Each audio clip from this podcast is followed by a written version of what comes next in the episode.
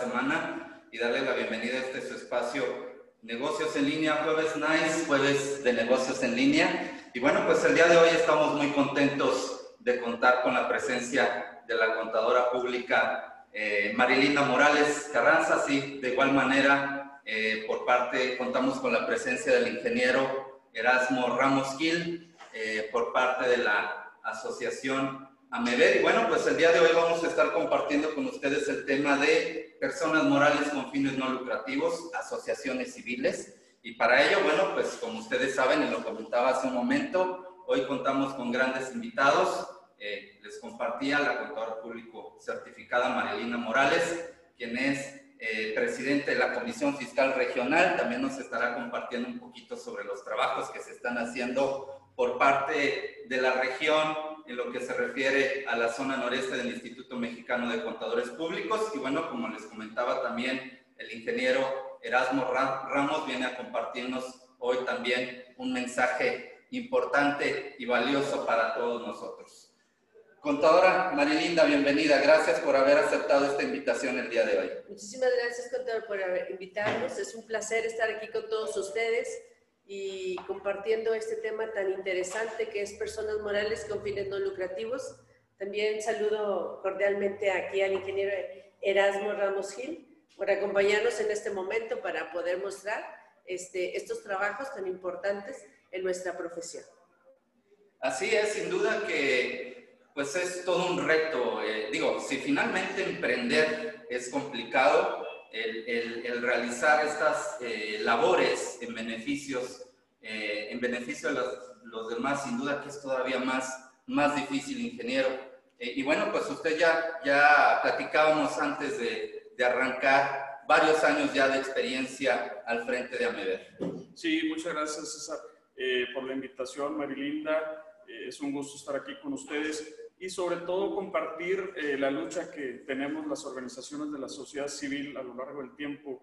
Eh, a veces nos enfocamos en situaciones propias de las organizaciones, pero dejamos de lado la parte jurídica, la parte de contabilidad, la, parte legal. Y es bien importante que estemos enterados de cómo podemos estar bien eh, activados en todos los sentidos. Así es, sin duda. Finalmente, en últimos años, eh, pues nuestras eh, autoridades han tratado de pues eh, regular este tipo de actividades. Desafortunadamente, en algunos casos se han dado mal uso de estas, de estas figuras que finalmente pues hacen una, una labor muy importante en beneficio de la, de la sociedad. Y como bien comenta el ingeniero, pues se trata de tener herramientas sólidas, se trata de darle la, formalidad que corresponde, ¿no? El crear toda esa estructura legal eh, que de alguna manera dé certidumbre, ¿verdad? Y, que estas, este tipo de instituciones pues puedan trabajar eh, sin ningún problema, ¿no? En beneficio de, de aquellos para, para quienes fue creada. Claro. Bueno, este, en términos generales puedo comentarles que las personas morales con fines no lucrativos pues son aquellas personas que buscan eh, un trabajo o una forma de ayudar altruistamente a una serie de personas de, diferentes mm, actividades o necesidades, ¿no? De tal manera que la ley del impuesto sobre la renta, en el artículo 79, nos muestra quiénes son las personas morales con fines no lucrativos. Y son aquellas personas que no generan un fin de lucro sino al contrario, es una gama de oportunidades de uniones de trabajos para las personas que son vulnerables. Y, esto genera pues unos trabajos donde se analizan, se reúnen y buscan la forma de ayudar a las personas que más lo necesiten. Hay algunos este, conceptos diversos. En este caso, en este caso tenemos este, actividades asistenciales, hay colegios profesionistas, hay cámaras de comercio, hay este, instituciones eh, de educación también y diversas más actividades, de tal manera que este, una de las cosas que, se buscan por parte de la, del Servicio de Administración Tributaria es que los ingresos que se vayan generando no se les dé mal uso. Y precisamente ahorita bien tú lo mencionabas, que se ha generado ese mal enfoque de tener una recaudación de ingresos y que no se aplique a lo que corresponde. Por eso hoy la ley nos marca esos lineamientos que tenemos que cumplir con ciertas obligaciones que la autoridad requiere para dar una autorización en recibir donativos y que de esa forma nosotros podamos presentarlo a las empresas, esos proyectos que traemos. En este caso, hoy que nos acompaña aquí la Asociación de AMEVER, yo les puedo compartir que ha sido un proceso de un inicio, de primera instancia, ir con el notario y mostrarle el enfoque, el proyecto que se tiene para poder trabajar con ciertas personas que les falta la, visión, la, vista. Entonces se hace ese documento legal, se, le, se hace ese documento legal ante el notario y posteriormente este, vemos quiénes son los que van a trabajar en esa institución eh, y que de alguna manera este, se analizan los proyectos, los conceptos y ya que esté generada el acta constitutiva, entonces ya podemos registrarle ante el Servicio de Administración Tributaria para poder mostrarles ahí que es una institución de legalmente y que tiene un fin realmente muy saludable para poder llegar a un fin. De tal manera de que este, esos resultados nos genera de que ya estableciéndose bien, podamos concretarlo, podamos concretarlo y poder llegar a, tener este, esa solicitud eh, de recibir donativos. La ley nos marca que hay ciertos requisitos, no nada más es decir, bueno, quiero recibir donativos, Creo que estas cosas son de mucha seriedad y que realmente las empresas tienen también el deseo de apoyar a esas instituciones. Eh, nosotros en, el título 2 de las personas morales eh, del régimen general, ahí nos marca que todos los que tengan ingresos, tanto personas físicas como personas morales, ellos todos generaremos un pago de impuesto sobre la renta. Y nosotros, que no estamos en el título 3 de la ley del impuesto sobre la renta, nosotros no pagamos ningún impuesto porque no hay fin lucrativo. De tal manera que este, nosotros tenemos como quiera otras obligaciones que tenemos que cumplir para darle la formalidad y a estar legalmente constituidas y de esa forma cuidar todos los resultados legales, fiscales y administrativos. Así es, sin duda que se tienen que cubrir todos estos eh, lineamientos porque al final del día eh, este tipo de asociaciones pues tienen que tener una autorización, ¿no? Finalmente, para efectos, digo, de entrada, como tú bien lo comentabas ahorita, es el hecho de constituirte ante un notario público donde se establezca el objeto, ¿sí? Que va a llevar a cabo esta, esta asociación, pero posteriormente pues es el hecho de contar con una autorización, ¿no? Para efectos de poder eh, recibir eh, donativos que a final del día este, también puedan ser este, deducibles para, para, las demás personas morales que a final del día sí realizan este, actos lucrativos, ¿no? Sí, antes, antes de, de este, solicitar los donativos en las empresas, nosotros tenemos que presentar un escrito en el portal del SAT donde le estamos mostrando todos los datos de la asociación, donde nosotros estamos diciéndole, eh, anexándole ahí el acta constitutiva y de esa forma se analizan los estatutos que trae el acta para que la autoridad pueda descubrir si realmente es una asociación que cumple con todos los lineamientos. Y ya que lo revisan, si en un momento dado el nombre de un socio eh, o de integrante del asociado está equivocado o la actividad no está clara, la rechazan y te mandan decir, te hacen las observaciones para poder corregir el acta, nuevamente das contestación y posteriormente ya te dan la autorización y aparte este, en el mes de enero sale la resolución miscelánea y ahí sale el directorio oficial de todas las instituciones que son donatarias autorizadas y ahí debes de aparecer.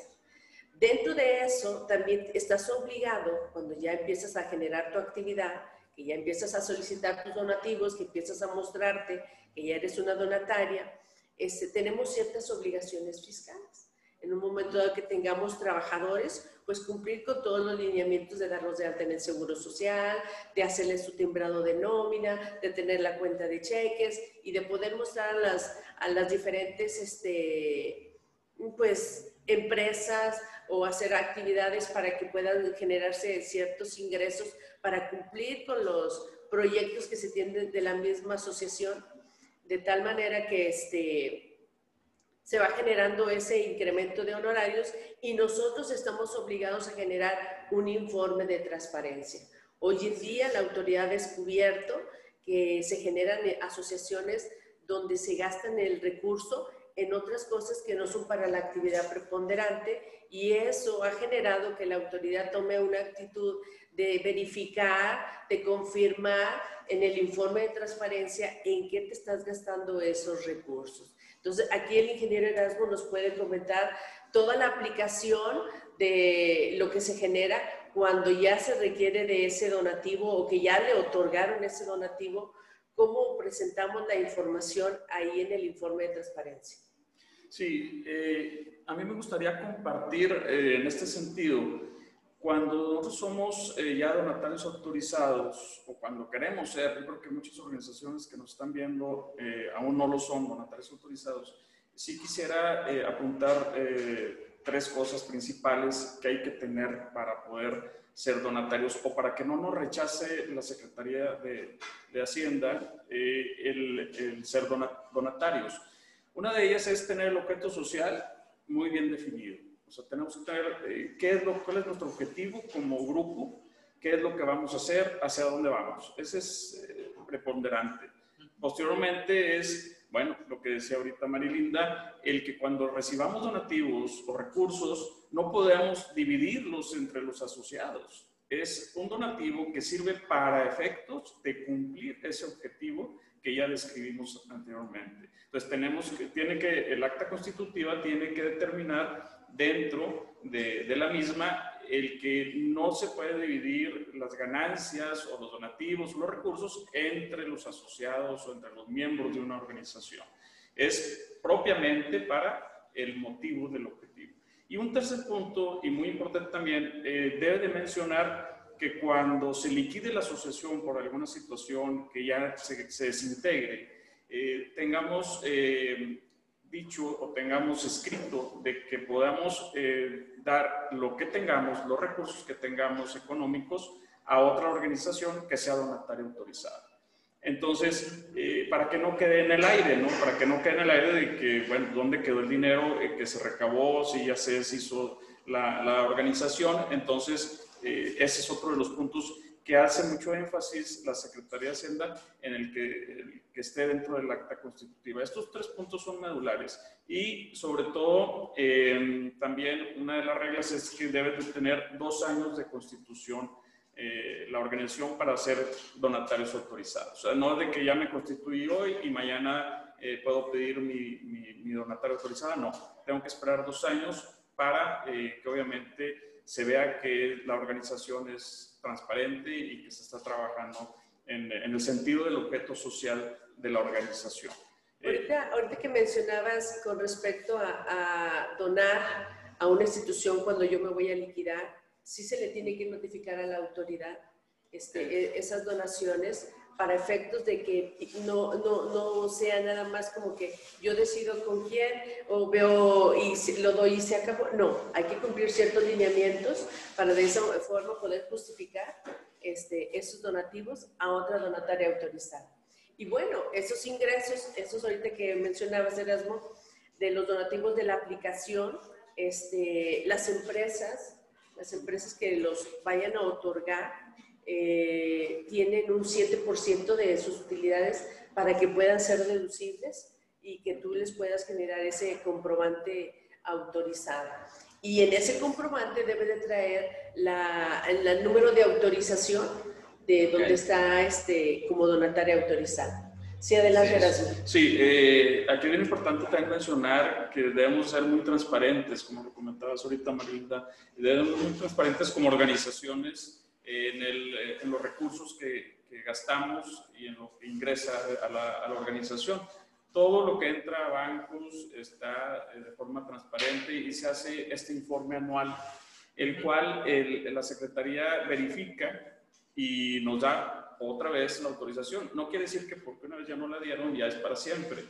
Cada vez tenemos que estar eh, poniendo en firme lo que estamos haciendo, eh, lo que se hizo en el año anterior, para que vuelva a tener efecto la autorización para el siguiente año. Si no presentamos el informe de transparencia, eh, pues se pierde la autorización. Se pierde la autorización. Normalmente, normalmente cuando se presentan los informes de transparencia, este, se batalla un poco por los sistemas por parte de la autoridad que no permite y que no lo carga. Entonces, este, en una ocasión me acuerdo que eh, no se alcanzó a presentar el informe de transparencia. En tiempo. En tiempo y de tal manera de que este, se perdió la autorización. Y bueno, ya fuimos y dimos contestación, lo arreglamos otra vez y nos tardamos cerca de seis, siete meses este, que se volviera nuevamente a recuperar la autorización y de ahí en adelante no se ha perdido. Ya en este caso Amever tiene 16 años. Eh, tenemos 16 años de constitución. Eh, de que somos donatarias eh, empezamos en el 2012.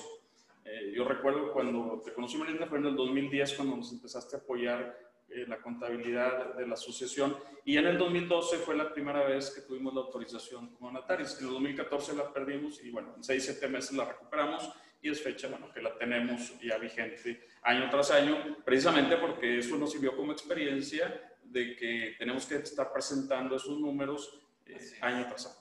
La autoridad, la autoridad sí revisa, sí analiza a profundidad toda la información que se presenta en el informe de transparencia.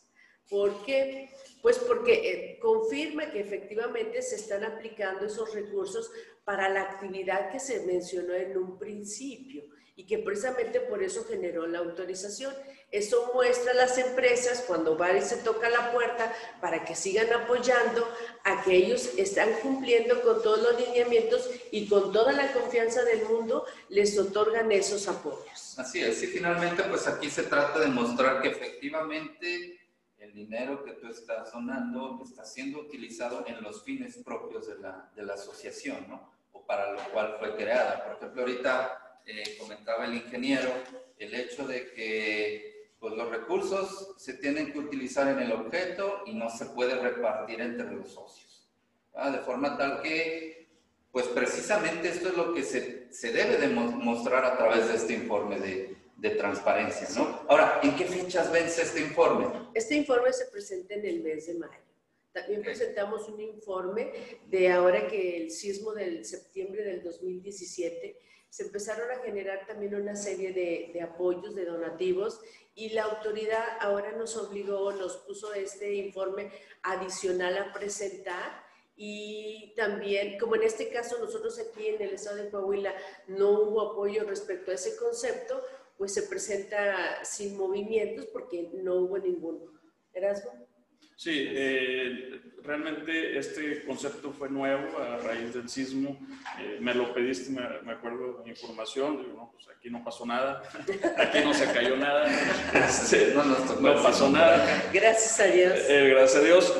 Eh, pero bueno, el informe de transparencia, eh, como bien comenta Marilinda, pues lo tenemos que tener listo para finales de marzo. ¿verdad? De hecho, en ocasiones cambian la fecha, ¿no? Sí, ah, sí, sí. Variar. Se bueno, presentaba en noviembre, diciembre sí. y ahora ya lo cambiaron para el ahora, mes de mayo. Este, ¿Este informe es del ejercicio inmediato anterior o sí. es de un año? Es hay una diferencia de un año. Hay, hay la Como la declaración anual, digamos. Sí, exacto. Okay. Y, y, en el mes de enero te generan este, tu autorización, sales okay. publicada en la resolución miscelánea, ahí te buscas y ya estás legalmente Perfecto. autorizado a recibir los donativos. De alguna manera, a través de este informe de transparencia, transparencia perdón, es que la autoridad renueva la autorización que originalmente hicimos para recibir donativos. Sí, de hecho, la autorización es por ejercicio.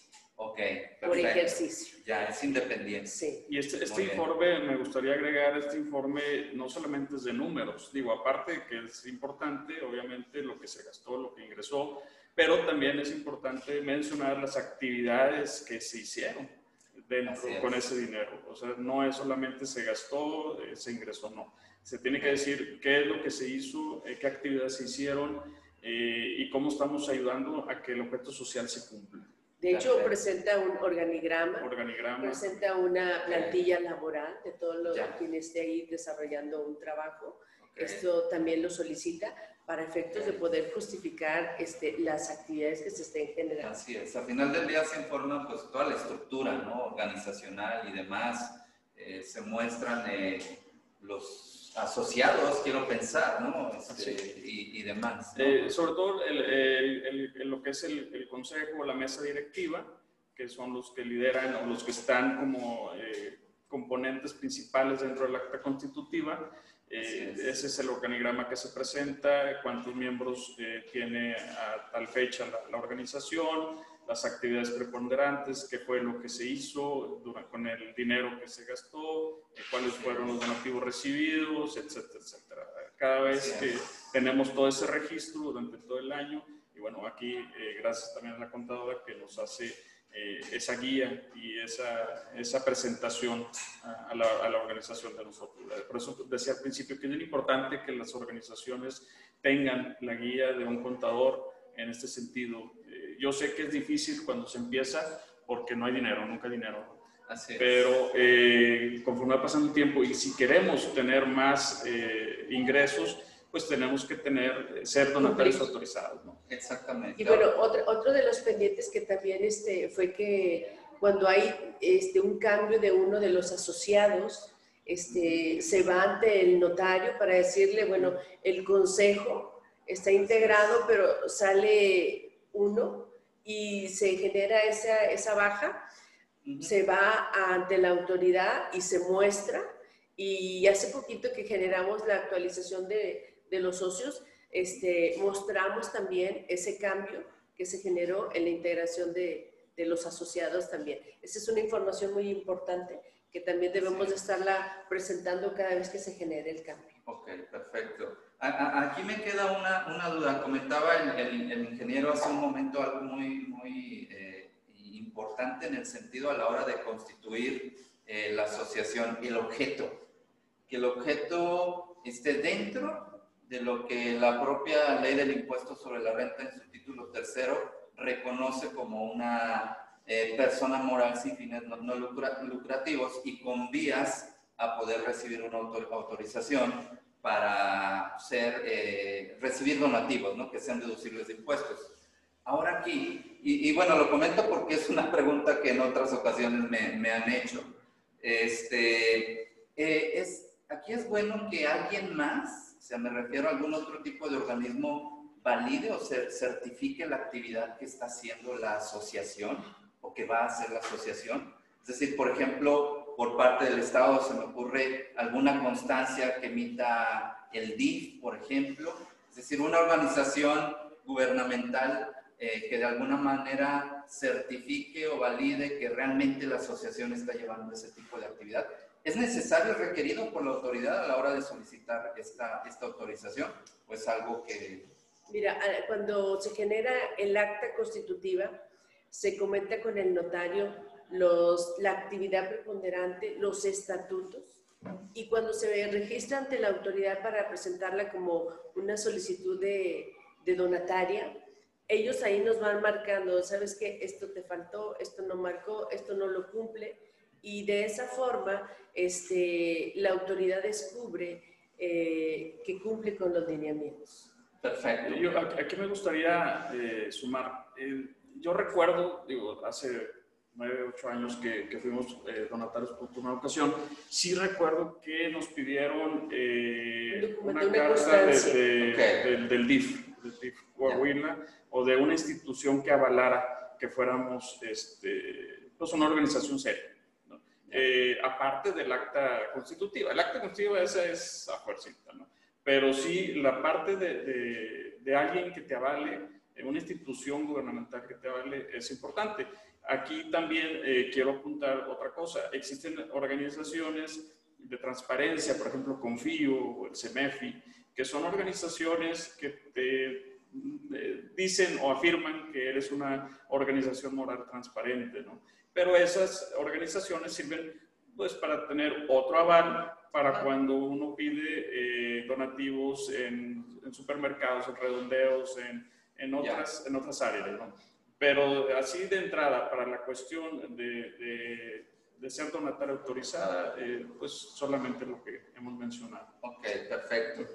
aquí otra, otra este, duda eh, recurrente es en lo que se refiere a, a, los donativos. Si hay restricciones en cuanto a los montos este, que se pueden eh, recibir, si estos pueden ser efectivo, especie, eh, si existe alguna, alguna obligación de informar a la autoridad. Digo, me refiero por el lado de que al final del día eh, el hecho de ser donataria autorizada pues cae dentro del supuesto de una actividad vulnerable, ¿no? Entonces vemos aquí ya temas de prevención de lavado de, dinero, por ejemplo. De hecho, de hecho este, por parte de la autoridad nos pide que cuando hay un donativo de más de 100 mil pesos en efectivo, nosotros este, presentemos ahí ese informe para poder quién lo está dando. ¿Por qué? Pues porque también se presta que a través de una asociación civil este, que está autorizada y que da comprobante y que da un donativo, este, quiere saber si ese recurso es ilícito o lícito, ¿no? Entonces, para ver en qué términos se encuentra la, la, donataria y si está actuando con ingresos este, muy saludables. Entonces, sí se presentan ese tipo de informes a la autoridad para poder, yo creo que identificar quién está manejando ese tipo de, de movimientos. Este, Aquí sí sería también, digo, porque nos ha pasado, eh, me gustaría compartirles, eh, por ejemplo, que hay pues, organizaciones, sin decir nombres, que te pueden llegar a pedir un recibo eh, de auxilio de impuestos a cambio de pues, alguna especie, ¿no? Entonces, sí tenemos que tener mucho cuidado como organización de no expedir por expedir. Es decir, eh, en una ocasión me tocó X empresa que me dijo, te voy a dar 400 mil pesos en especie, ropa, zapatos, bla, bla, bla, bla. Pero a la hora de la hora que yo le pedí, bueno, pues tú que me describas exactamente lo que me estás donando para yo poderte dar el recibo, entonces digo, no, yo te lo voy a dar por lote sea, ya lo consulté con Marilinda, y dice, es que tenemos que ser muy claros porque se presta a que las organizaciones, a, las, a, que las empresas quieran sacar cosas que ya no les sirvan y a cambio de eso decir, pues yo te doné 400 mil pesos en, en, especie, ¿no? Y realmente, pues a lo mejor el monto llegó a 200 o a 100. Entonces, en la, parte en la parte de especie hay que tener mucho cuidado. En la parte de efectivo, eh, pues sí, como dice Marilinda, eh, no, no, no, recuerdo cuál es el límite, si 120, 130 mil pesos en el año por una sola empresa, es eh, en donde tenemos que hacer ese tipo de, aclaraciones para evitar corrupción. 100 mil pesos. 120 o 130. 100 mil pesos aproximadamente. Perfecto. Ok. Sí, pues finalmente, como lo comentábamos hace un momento, este, pues es eh, considerado también dentro de la ley de prevención eh, de lavado de dinero, por decirlo de manera cortita, como sabemos, su nombre es bastante extenso. Pero aquí eh, lo que creo que habría que destacar es el hecho de que, pues, finalmente es una contabilidad especial, contadora, podríamos decir, y como bien lo comentaba ahorita el ingeniero, este, y como lo hemos estado viendo, pues abarca diferentes disposiciones, no solo rentas, sino también eh, prevención del lavado de dinero. Entonces, al final del día, en definitiva, pues que tienes que ir de la mano de un, contador, ¿no? Que te asesore. Definitivamente, el hecho de que tú seas una persona moral con fines no lucrativos no significa que tengas este, una exención de obligaciones fiscales y legales, ¿no? Este, al final, lo único que se genera es este, cumplir en tiempo y en forma con todas las autoridades con las que tienes competencia.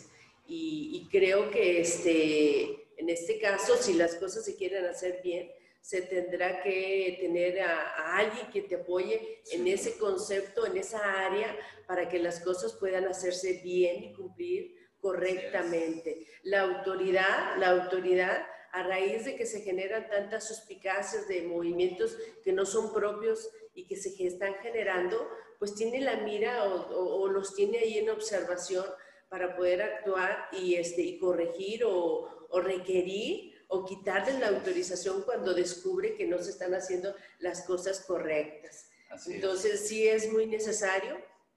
Y bueno, aquí la exención es de que como no hay fin lucrativo, pues no tienen impuesto sobre la renta. Pero más, sin embargo, en un momento dado que la asociación civil donataria autorizada llegara a vender un bien mueble, que llegara a tener algún ingreso distinto a eso, ahí sí pagará el impuesto sobre la renta, ahí sí pagará el impuesto al valor agregado.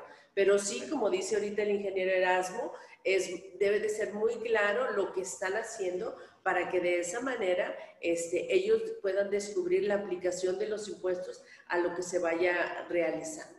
Así es, exactamente. En, definitiva, y ahorita acabas de, de tocar este, un tema muy interesante y que tiende a ser recurrente. Digo, sabemos que este tipo de organizaciones, eh, pues de alguna manera dependen del hecho de que existan donativos, de la buena fe de las personas, de que la industria y demás, el propio gobierno quiera apoyar a este tipo de organizaciones. Sabemos que actualmente vivimos tiempos difíciles.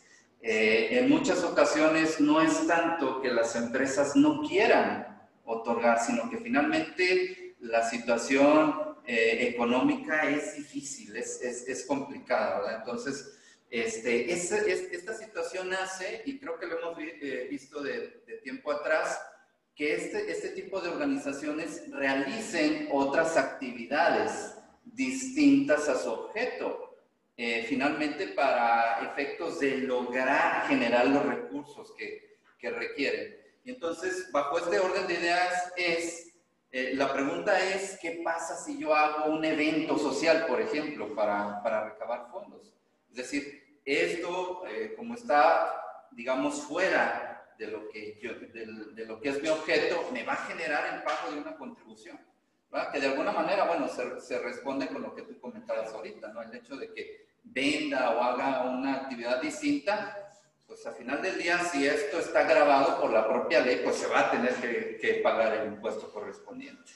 Dentro eh, del acta constitutiva existe un artículo, o debemos de poner un artículo, el cual eh, menciona esta parte. Eh, por ejemplo, en el caso de nosotros, como a ver, sí lo mencionamos, que podemos hacer eventos, podemos hacer cualquier tipo de, pues, de actividad, el cual nos deje dinero para, insisto, para eh, cumplir con el objeto de la asociación. Es decir, quizás eh, mi objeto social es el eh, rehabilitar a personas con discapacidad visual, ¿sí? pero a lo mejor puedo hacer una carrera pedestre para reunir fondos y poder comprar equipo para apoyar a la gente a, hacer trapeadores o para apoyar a la gente a aprender a, computación, comprar computadoras, etc. Es decir, lo que ingresa, pues sí, sí, sí lo podemos tener, pero eh, adicional a eso tenemos que eh, tener la, la, parte de transparencia, es decir, bueno, eso que recibimos o parte de eso lo estamos gastando en pro del objeto social. Sí, es que esto es muy importante que al momento de generar este, algún proyecto para tener una recaudación de ingresos, este, se tiene que analizar para que realmente no es mercantil no es lucrativo. Eso cambia el enfoque como para decir, vendo una computadora y ahí entonces yo estoy generando ahí un impuesto de la renta porque a lo mejor estoy ganando, tengo un margen de utilidad o estoy cobrando el IVA, entonces es distinto.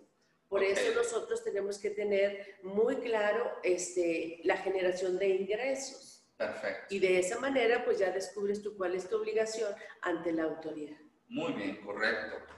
Bueno, pues este, recordarles que estamos aquí desde Saltillo, Coahuila, como lo, comenta luego el buen Alejandro. Ya nos están preguntando que dónde está Alejandro Villanueva, ya lo están extrañando. Aquí está, por aquí lo saluda. Por cierto, hoy este, celebrando a su señora esposa, a quien enviamos un, un caluroso saludo. Rocío Cárdenas, un abrazo, felicidades por este eh, cumpleaños, este, no te preocupes, aquí está Alejandro, está trabajando, pero ahorita te va a ir a celebrar,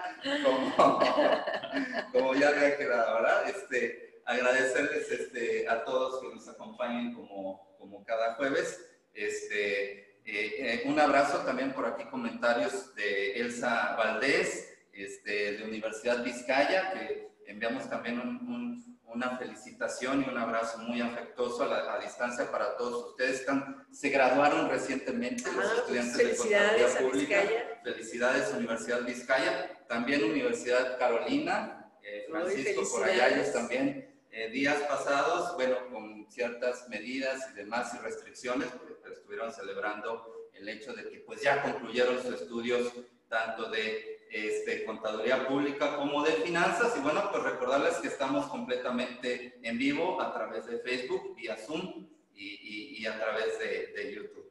Eh, y bueno, eh, también ah, un abrazo caluroso a Jesús Ansúrez, Chuy Ansúrez, mi primo, también socio del Colegio de Contadores Públicos de Saltillo, que el día de ayer estuvo celebrando su cumpleaños y que cada semana nos acompaña. Felicidades a todos y bueno, pues invitarles a que nos externen todas sus dudas y comentarios aquí a nuestros invitados del día de hoy.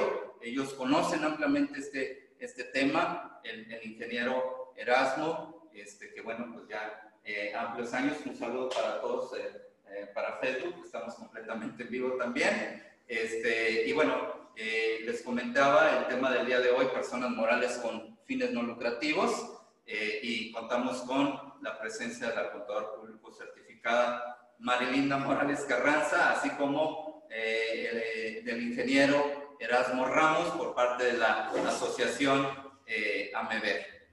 Eh, y bueno, este, otra pregunta eh, que tiende a ser recurrente en este tipo de, de- de actividades o de asociaciones es, es el hecho de la comprobación de los gastos. ¿sí? Hay quienes dicen que finalmente se puede hacer ah, o que tiene que ser a través de comprobantes fiscales digitales que reúnan todos los requisitos. Hay quienes dicen que no, con que se muestre el hecho de que es este, una, una- un recurso utilizado para los fines propios eh, de la actividad. Existe esa duda. Sí, Entonces, no sé, Marilinda, este, si nos pudieras compartir este, en relación a este tema. Perdón, también saludos eh, calurosos a, a Claudia Alcocer y gracias que cada semana nos, nos aco- acompaña también. Perdón, Marilinda, adelante. Sí, este, eh, hace rato comentábamos que el hecho de ser personas morales con fines no lucrativos no significaba que no tuviéramos obligaciones fiscales ante la autoridad. Y una de las cosas que nosotros nos obliga es a llevar una contabilidad en fondo, donde nosotros tenemos ahí este, la comprobación de todas las erogaciones que se vayan generando a medida que se vaya realizando la actividad. Se hace la apertura de la cuenta para generar a través de transferencias, a través de cheques, los pagos requeridos y al mismo tiempo todos los pagos que se vayan generando a los proveedores para poder desarrollar la actividad. Se solicita la facturación para tener el control y la comprobación ante quien lo requiera y poder mostrar que efectivamente eso que se compró, ese gasto, se aplicó para desarrollar la misma actividad. Entonces, sí se tiene toda esa comprobación, sí estamos obligados a cumplir con todos los, eh, los requisitos que marca el artículo 20 Muy bien. 29 y, este, y que nosotros este, tenemos que solicitar. Perfecto, entonces al final del día aquí tenemos que cubrir con toda, toda la documentación, digo, no obstante que somos eh, eh, no contribuyentes, eh, por decirlo de alguna manera, de la ley del impuesto sobre la renta, sí tenemos que cubrir esa Sí, obligación. claro, claro. sí. Ahora, ahora aquí la pregunta que también luego nos externan es, ¿qué pasa si yo no tengo el comprobante? O sea, ¿qué pasaría en este caso con la asociación? ¿Hay riesgo de que pierda la autorización para recibir donativos? ¿Hay alguna sanción por parte de la, de la autoridad? En un momento dado, eh, cuando no se llegara a comprobar, se generaría ahí una, este, pues una discrepancia de que no hay una seguridad de que no te lo dieron o de que lo sacaste y no lo estás justificando. Entonces, para efectos de, cumplir con la autoridad, ahí pagarías el ISR y pagarías el impuesto sobre la renta. Y más que, más que nada también esos recursos deben de estar justificados porque se presenta el informe de transparencia y ahí la autoridad se daría cuenta que estamos sacando recursos o que se están entregando ahí ese remanente a, los asociados y entonces ya pierde el objetivo de ser una donataria donde eh, no se está aplicando al objeto social. Perfecto, entonces...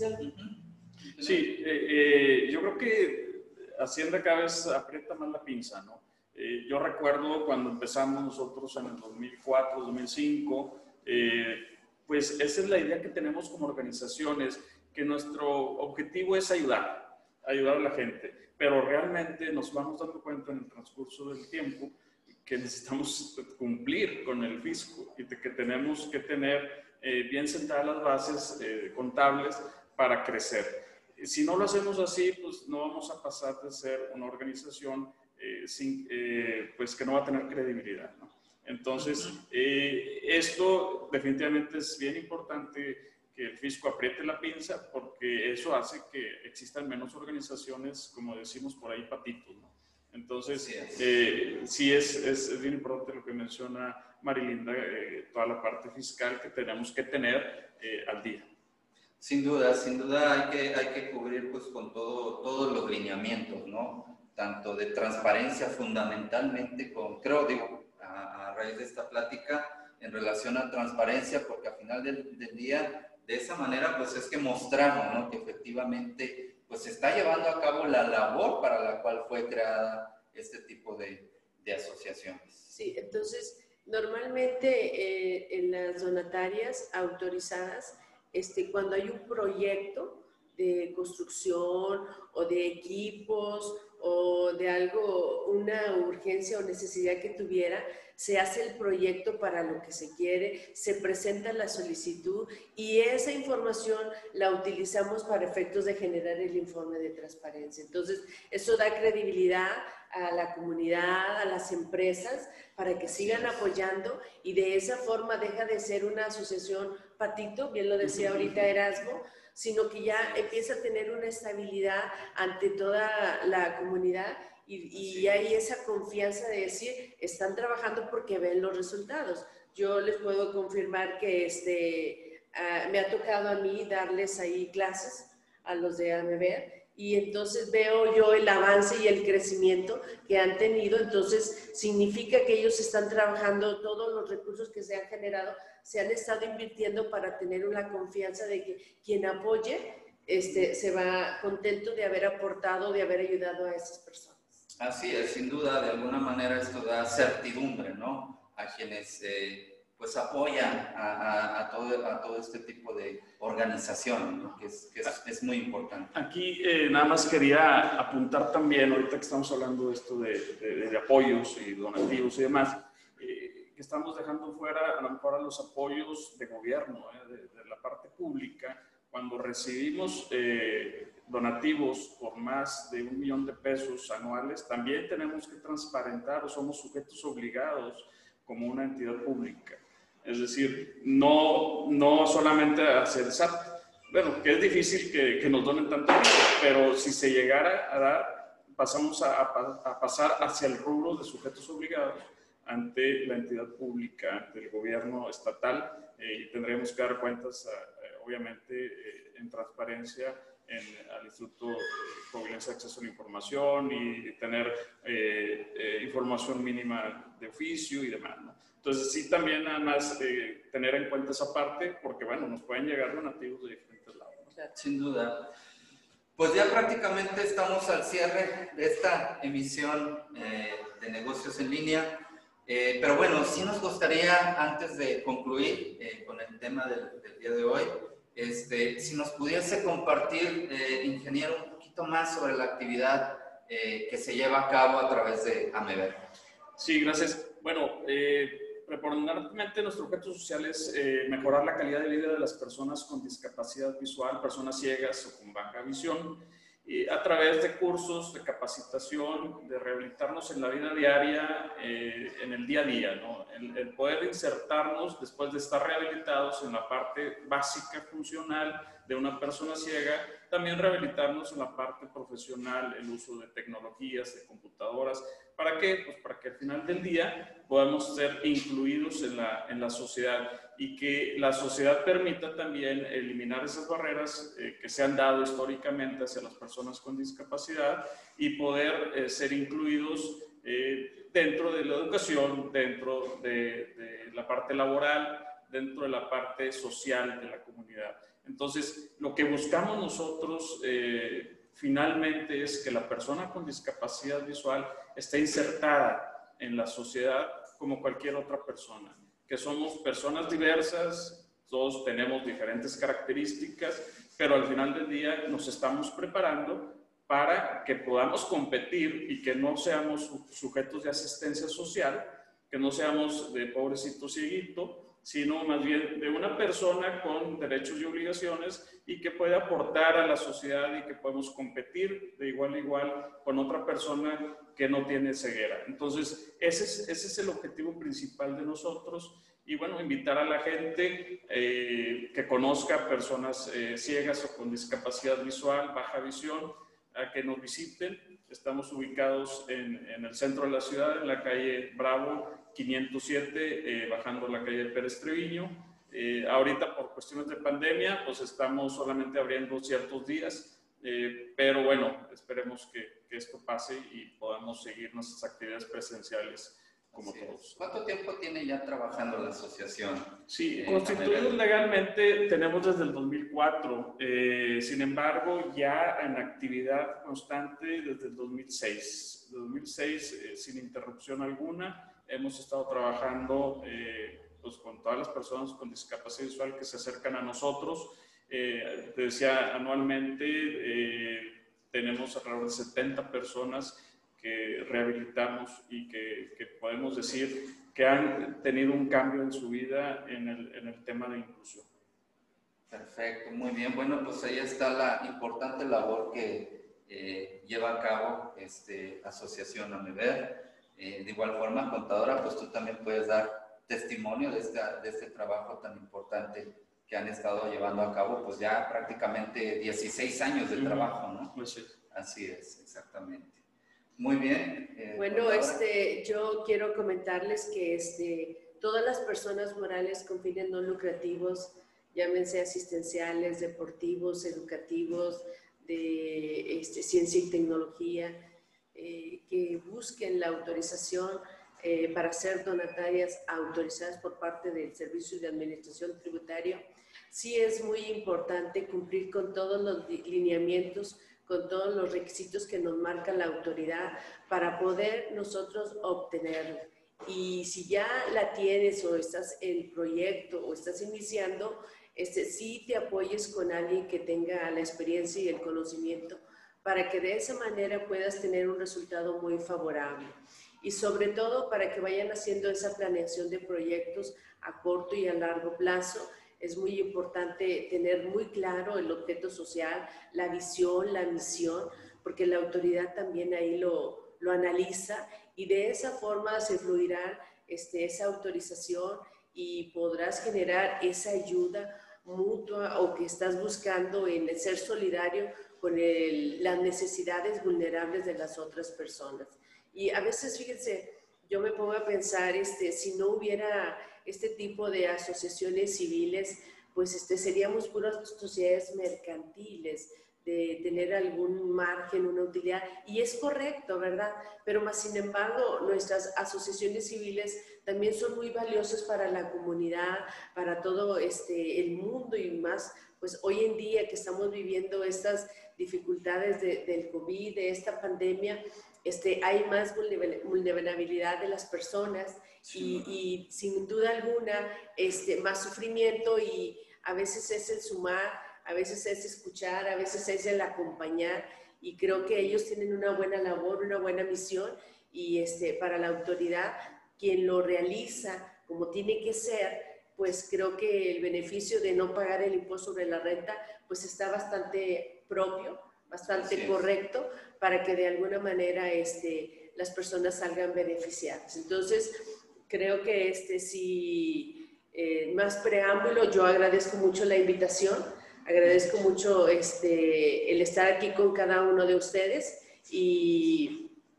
y estamos a sus órdenes. Así es, ¿no? Este, al contrario, este espacio es abierto para ustedes, finalmente buscamos el, compartir este, con quienes amablemente nos acompañan cada, cada semana, este, mostrar información de actualidad en relación pues a todos este tipo de, de actividades, ¿no? Este, el concientizar que finalmente pues este tipo de actividades son, eh, pues ahora sí que lo comentábamos hace un momento, contabilidades especiales, ¿no? Que finalmente requieren el que sean eh, llevadas de manera adecuada eh, para evitar el que ellos puedan este, sufrir el perder su autorización y en consecuencia, pues, eh, el dejar de llevar a cabo la labor tan importante que hacen todo este tipo de organizaciones este, no gubernamentales. Y bueno, por aquí este, nuestro, eh, mi primo y buen amigo Chuyan Sures nos hace un comentario en relación a una publicación que se hizo hoy, un acuerdo por el que se delegan facultades a los servidores públicos del Servicio de Administración Tributaria, por aquí nos lo comparte, ya más adelante lo estaremos compartiendo a través de nuestras redes sociales. Y bueno, pues también este, recordarles a nuestros seguidores que este próximo 24 de septiembre nos va a estar acompañando el contador público certificado a Alfredo Esquivel Boeta con un tema de suma importancia para que pidan información, eh, reserven su participación en el evento, nos va a hablar sobre el compliance, esta nueva actividad que tenemos que llevar a cabo, que sin duda está tomando suma importancia, es un ramo eh, dentro de la profesión, tanto de contadores como de abogados, ¿no? El crear todas estas este, metodología preventiva en todas las ramas, llámese en la materia fiscal, en la materia laboral, normas de información financiera, norma oficial 035, incluso eh, seguridad industrial que deben de cubrir las empresas y que a veces, este, a veces no lo cubrimos, no somos conscientes, pero no perdamos de vista el hecho de que el desconocimiento de la ley no nos exime del cumplimiento de la misma. Entonces, finalmente, esta nueva rama, esta especialidad este, hacia la cual empiezan a ir nuestra profesión, el caso de los abogados, pues es bien importante que, que conozcamos y qué mejor este, de la mano de uno de los grandes especialistas de la contaduría pública, como es el contador público este, certificado Alfredo Esquivel Boeta, que por cierto, el simple hecho, digo, la semana pasada estuvo por acá con nosotros, tuvimos una charla muy, muy interesante, este, y, bueno, siempre es enriquecedor el, poder aprender este, de un gran amigo como lo es el contador público certificado, Alfredo Esquivel Poeta. Y bueno, este, antes de terminar, este, y, algo más que ustedes quieran aportarnos en relación a este tema, no quisiera pasar eh, de largo el hecho de contadora Marilinda, presidente de la Comisión Fiscal Regional. No sé si nos quieras compartir algo en relación a este tema. Hemos visto cápsulas muy interesantes. Qué bueno que se esté haciendo este tipo de actividades. Esto nos permite el compartir, el mostrar los grandes talentos que hay en la región eh, noreste de nuestro país del Instituto Mexicano de Contadores Públicos. Pues bueno, este, me siento muy honrada muy privilegiada el poder presidir esta Comisión Fiscal Regional. Está integrada por 14 colegios de aquí de la región. Y sí, efectivamente ha sido un trabajo bastante bonito, bastante enriquecedor. Y ha sido un trabajo en equipo porque todos los contadores se han sumado a hacer su aportación de una cápsula informativa y creo que ha sido una experiencia de conocimiento, incluso hasta de grabarnos, de estar aquí. Es una experiencia muy saludable y muy agradable. Yo le agradezco también a Alejandro de aquí de Compa la oportunidad que nos, que nos das de estar aquí con, con todo tu equipo. Y este, la verdad que es un, muy gratificante el, el trabajo este que estamos realizando. Y bueno, ahora en el mes de julio generamos un foro, un foro a nivel nacional y tuvimos bastante respuesta del cual este, es la primerita vez que lo generamos y creo que han sido inicios para muchos proyectos que se vienen encima. Yo termino ahora en el mes de octubre, gracias a Dios. Y, este, y bueno, vienen otros contadores, el contador Daniel Rueda de Durango, quien preside y quien este, estará trabajando también bastante bien con todos nosotros. Y bueno, el otro evento que tenemos ahora en el mes de septiembre, pues ya se los haremos llegar para que este, todos los que se quieran integrar a, a este evento, pues realmente va a ser muy valioso para todos los contadores. Y pues para las áreas que se relacionen con nuestra profesión, son bienvenidos. A los muchachos universitarios los exhorto, los invito para que nos acompañen. Realmente estamos trabajando por la semilla de la profesión y creo que este es el momento de podernos sumar, de poder crecer y podernos capacitarnos este día con día en virtud de, de poder generar un servicio de calidad y a nivel profesional. Y pues muchísimas gracias por, por estar aquí, por acompañarnos. ¿eh? Sí, sin duda, en algún momento tú lo, lo comentabas, el, el, reto de invertir en valores que transforman, ¿no? Sí. El crear ese, ese semillero, digo, sin duda, este, yo puedo dar testimonio pues del hecho de que eh, pues tú has apoyado ahora sí que a, a los jóvenes, ¿no? A, la, a, todos los estudiantes y demás. Y bueno, pues ahora en, en septiembre se viene este foro, este evento, este seminario para los chavos por ahí ya me estuviste platicando, se vienen temas muy interesantes, no todo es los impuestos, también la parte de, de, liderazgo, ¿no? De adquirir otro tipo de habilidades que ayuden a revolucionar nuestra profesión y a romper esos, esos paradigmas. Sí, así es. Y bueno, me siento muy contenta de que este, los contadores que iniciaron conmigo como consejo estudiantil, hoy ya este, son todos unos exponentes. Daniel Sandoval, Sergio. Nuestro gran amigo Sergio sí. Sánchez Delgado. Así es. Contador. sí, gracias, tú, gracias. Muchas gracias. Y bueno, pues hay todavía muchos contadores que este, vamos en el camino y que vamos trabajando juntos. Estoy para servirles y este, la verdad me siento muy contenta de estar aquí con ustedes. Te agradecemos gracias, enormemente el que hayas compartido con nosotros el día de hoy. Ingeniero Erasmo, ¿algo más que usted quiera agregar? Sí, pues muchas gracias. Agradecerles, eh, Marlinda, también la invitación a César Alejandro, gracias. Eh, difundir y sobre todo exhortar, invitar a las organizaciones de la sociedad civil a que se acerquen a, personal, a personas, contadores públicos certificados y que puedan apoyarlos en el sentido de poder ser donatarios autorizados. Si queremos crecer como organizaciones eh, y ser más profesionales en lo que hacemos, y que vaya de la mano el que podemos lograr nuestros objetivos, nuestro objeto social, con el cumplimiento de la ley, pues bueno, tenemos que hacer eh, definitivamente esa compaginación y poder eh, eh, ser profesionales y desarrollarnos en todos los sentidos y sobre todo cumplir. Cumplir y que de esta manera podamos crecer y poder tener más ingresos para poder ayudar más. Si no tenemos definitivamente la autorización para recibir donativos, definitivamente se nos cierran muchas puertas eh, en cuestión de ingresos y recursos económicos que son importantes para el cumplimiento de nuestro objeto social. Sin duda, en, en, en, definitiva, el que hay que dar seguimiento, hay que acercarse con profesionales que nos ayudan a, a ayuden a cubrir con todas estas, estas obligaciones. Y bueno, pues no me resta más que agradecerles a ustedes, agradecer enormemente una vez más a nuestros invitados del día de hoy.